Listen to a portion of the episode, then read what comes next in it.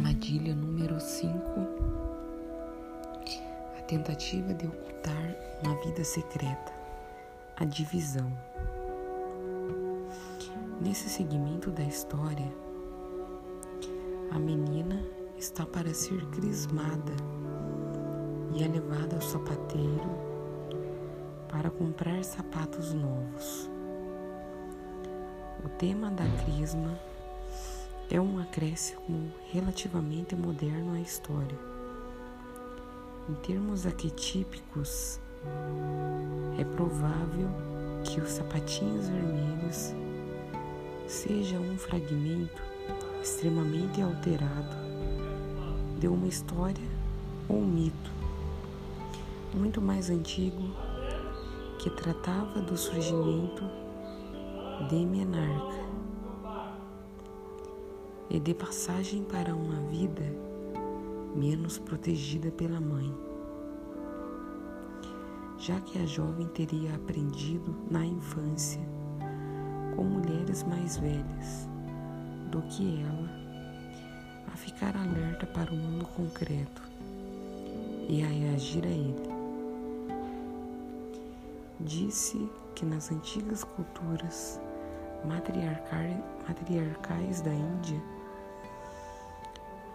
do Egito, de partes da Ásia e da Turquia, que parecem ter influenciado o nosso conceito da alma feminina por milhares de quilômetros em todas as direções. A transmissão de da rena e de outros pigmentos vermelhos às mocinhas para que pudessem atingir os pés com eles. Era uma característica fundamental dos ritos de passagem. Um dos ritos de passagem mais importantes tratava da primeira menstruação. Esse rito celebrava a travessia da infanda para a profunda capacidade de gerar vida no próprio ventre,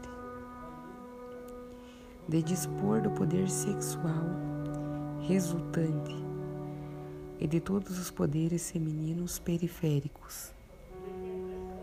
A cerimônia apresentava o sangue em todos os seus estágios, o sangue uterino da menstruação, o do parto, o do aborto, todos escorrendo na direção dos pés.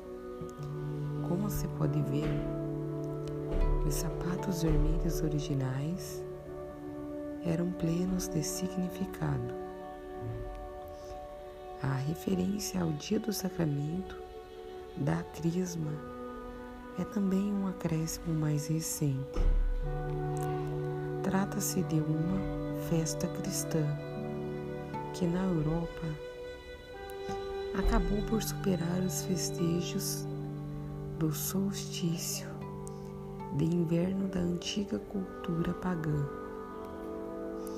Durante as festividades pagãs mais antigas, as mulheres praticavam a purificação ritual do corpo feminino e da alma espírito feminino numa preparação para uma nova vida, tanto figurativa quanto literal, na primavera que viria. Hum, esses ritos podiam conter o lamento grupal pelas perdas nos partos incluindo-se a morte de um filho, o aborto natural, o parto de natimortos, o aborto provocado e outros acontecimentos importantes na vida sexual e reprodutiva do ano anterior. Nesse momento, na história, ocorre um dos episódios mais reveladores da repressão psíquica. O voraz desejo da criança pela alma destrói as trancas do seu comportamento reprimido. Na sapataria, ela faz passar os estranhos sapatos vermelhos sem que a velha senhora note. Uma fome devoradora pela vida da alma veio à tona na sua psique, apanhando qualquer coisa que lhe caia nas mãos, pois ela sabe que logo voltará a ser reprimida. Essa explosiva ocultação psicológica ocorre quando a mulher reprime grande parte do self, empurrando-o para locais sombrios na psique. Segundo a psicologia analítica, a repressão de sentimentos, instintos e impulsos, tanto negativos quanto positivos, forçando-os para o fundo do inconsciente faz com que eles ocupem o reino da sombra. Embora o ego e superego continue tentando censurar os impulsos da sombra, a própria pressão causada por essa repressão se assemelha muito a uma bolha na lateral de um pneu. Com o tempo, à medida que o pneu gira e se aquece, a pressão por trás da bolha aumenta e provoca uma explosão que libera todo o ar do seu interior.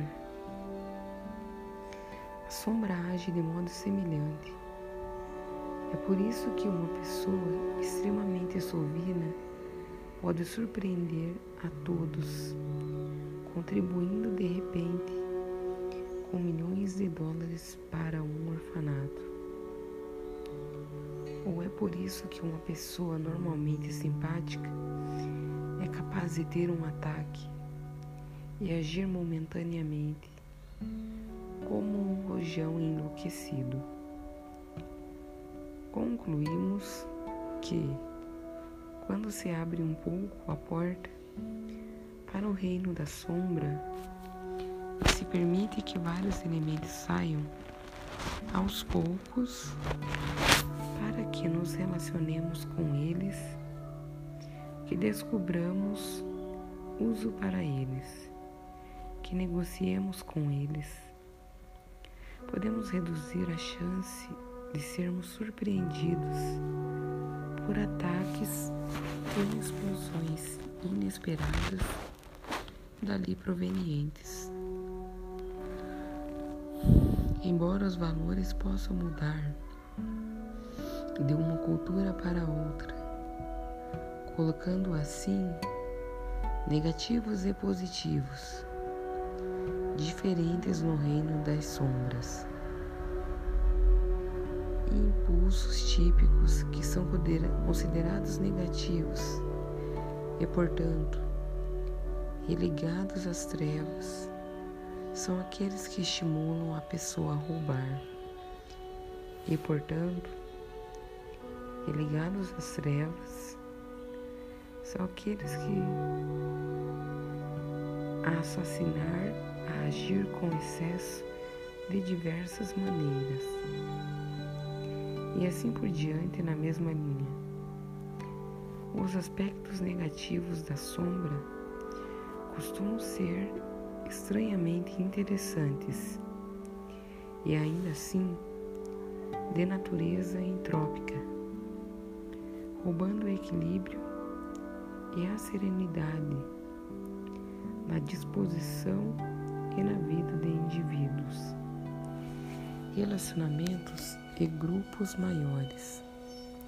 A sombra pode, porém, conter aspectos divinos exuberantes, belos e poderosos da individualidade.